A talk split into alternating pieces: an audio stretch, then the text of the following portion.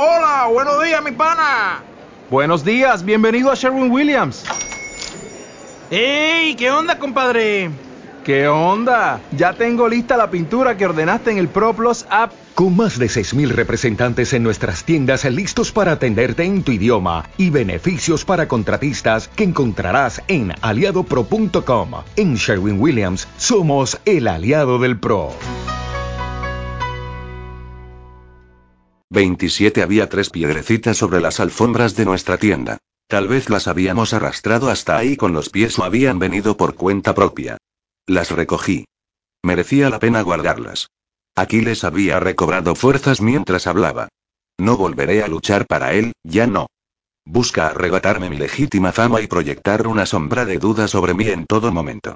No soporta que ningún otro hombre reciba más honra que él, pero se va a enterar y pienso mostrarle cuánto vale su ejército sin el aristosa Chayón. No dije nada al ver lo mucho que se irritaba. Era como contemplar la llegada de una tormenta cuando no tienes donde guarecerte. Los griegos caerán si no me tienen a mí para defenderlos. Se verá obligado a suplicar o morir. Me acordé entonces del aspecto que tenía cuando se fue a ver a su madre. Salvaje, enfebrecido, duro como el granito. Me lo imaginé arrodillado ante su madre, sollozando de rabia, golpeando con los puños las piedras recortadas de la orilla. Me han insultado, me han deshonrado, han arruinado mi reputación inmortal, debió de quejarse a la diosa. Me lo imaginé. Ella se acarició su largo cuello níveo y suave como la piel de foca antes de empezar a sentir. Se le había ocurrido algo, había tenido una idea de diosa, rebosante de venganza e ira. Aquiles dejó de gimotear en cuanto Tetis se la explicó. ¿Y él lo hará? preguntó Aquiles sin salir de su asombro. Se refería a Zeus, el rey de los dioses, el de las sienes laureadas por nubes, el dios capaz de coger rayos con las manos. Lo hará, está en deuda conmigo, le dijo Tetis. Zeus desnivelará su balanza de oro y hará que los griegos pierdan una y otra vez hasta que se vean empujados contra la playa, donde caminarán en un revoltijo de anclas y cabos y los mástiles y las proas se harán añicos al caer sobre sus espaldas. Y entonces sabrán a quién han de implorar. Tetis se inclinó para besar a su hijo, dejando en su mejilla una brillante marca roja con forma de estrella de mar. Luego se dio la vuelta y se marchó, hundiéndose en el agua como una piedra hasta llegar al fondo. Solté los guijarros, se deslizaron por entre mis dedos y los dejé donde cayeron, ya fuera por azar o a propósito, tal vez fuera un augurio, tal vez casualidad. Si Quirón hubiera estado allí, tal vez habría podido interpretar los signos y decirnos nuestro destino, pero no estaba allí. ¿Y si Agamenón no suplica? Inquirí.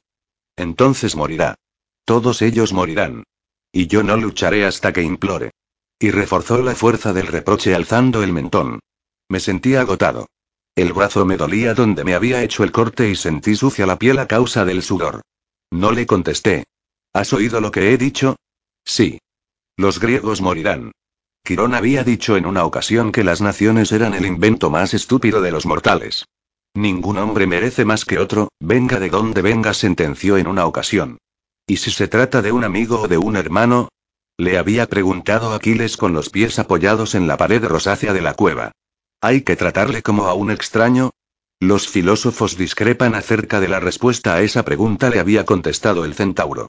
Tal vez valga más que tú, tal vez no, y el forastero también tiene amigos y hermanos, así que al final, ¿qué vida tiene más valor? No le respondimos. Teníamos 15 años en aquel entonces y aquellas cosas nos venían grandes. A los 28 la situación no había cambiado. Él es la mitad de mi alma, como dice el poeta. Pronto estará muerto y su honor es todo cuanto quedará de Aquiles. La fama es su hijo, su ser más querido. ¿Debería reprochárselo? He salvado a Briseida. No puedo salvarlos a los dos. Ahora sé cómo contestar a la pregunta de Quirón. No hay respuesta, le diría. Sea cual sea tu elección, te equivocas. Más tarde, esa misma noche, regresé al campamento de Agamenón. Sentí clavadas en mí miradas de curiosidad y compasión mientras caminaba.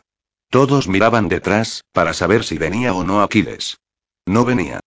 Expliqué a Aquiles mi intención y eso pareció devolverle a las sombras. Dile que lo siento, me había dicho con los párpados entornados. No le contesté. Lo lamentaba porque ahora dispone de una mejor venganza, un desquite que iba a sufrir no solo Agamenón, sino la totalidad de su malagradecido ejército. No dejé que ese pensamiento anidase en mi mente. Se arrepentía y eso era suficiente. Adelante, dijo Briseida con voz extraña. Vestía un vestido de hilo dorado y lucía un collar de lapislázuli. En las muñecas llevaba brazaletes de plata grabada, de forma que tintineaban cada vez que se movía. Sonaban como si llevara puesta una armadura. Estaba avergonzada, me percaté enseguida, pero no dispusimos de tiempo para hablar, pues detrás de mí Agamenón en persona cruzó la estrecha raja de entrada a la tienda. La custodio muy bien, ¿lo ves? Todo el campamento será testigo de la estima que le guardo a Aquiles. Solo tiene que disculparse y yo le colmaré de todos los honores que se merece. En verdad, es una desgracia que alguien tan joven tenga tanto orgullo. La expresión petulante de su rostro me enfureció, aunque ¿qué podía esperar? Aquello era obra mía. La seguridad de Briseida a cambio de mi honor, había dicho Aquiles. Lo has hecho muy bien, poderoso rey. Habla con el príncipe de Ftia y dile lo bien que la trato. Ven cuando quieras para verla. Me hizo objeto de una sonrisa desagradable y se quedó allí plantado, observándonos. No tenía intención de dejarnos a solas. Me volví hacia Briseida. Había aprendido los rudimentos de su idioma y ahora los usé para dirigirme a ella. ¿De verdad estás bien? Sí. ¿Cuánto va a durar esto? Preguntó con el cerrado acento del idioma anatolio. No lo sé, admití. Y era la verdad. ¿Cuánto calor puede soportar el hielo antes de suavizarse? Me incliné y le di un beso. Vendré a verte muy pronto, le dije en griego. Ella asintió. Agamenón no me quitó ojo de encima mientras me iba, y al salir le oí preguntar. ¿Qué te ha dicho? También escuché la respuesta. Admiraba mi vestido. A la mañana siguiente todos los demás reyes salieron a la cabeza de sus ejércitos para combatir contra los ejércitos de Príamo, pero el ejército de Ftia no acudió. Aquiles y yo nos tomamos un buen rato para desayunar. ¿Por qué no íbamos a hacerlo? No teníamos otra cosa que hacer.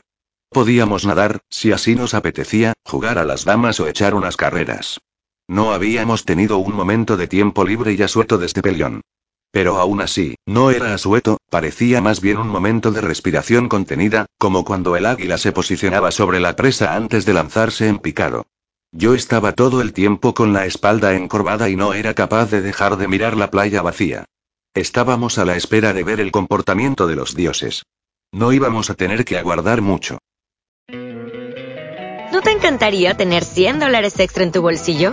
Haz que un experto bilingüe de TurboTax declare tus impuestos para el 31 de marzo y obtén 100 dólares de vuelta al instante. Porque no importa cuáles hayan sido tus logros del año pasado, TurboTax hace que cuenten. Obtén 100 dólares de vuelta y tus impuestos con 100% de precisión. Solo con Intuit TurboTax.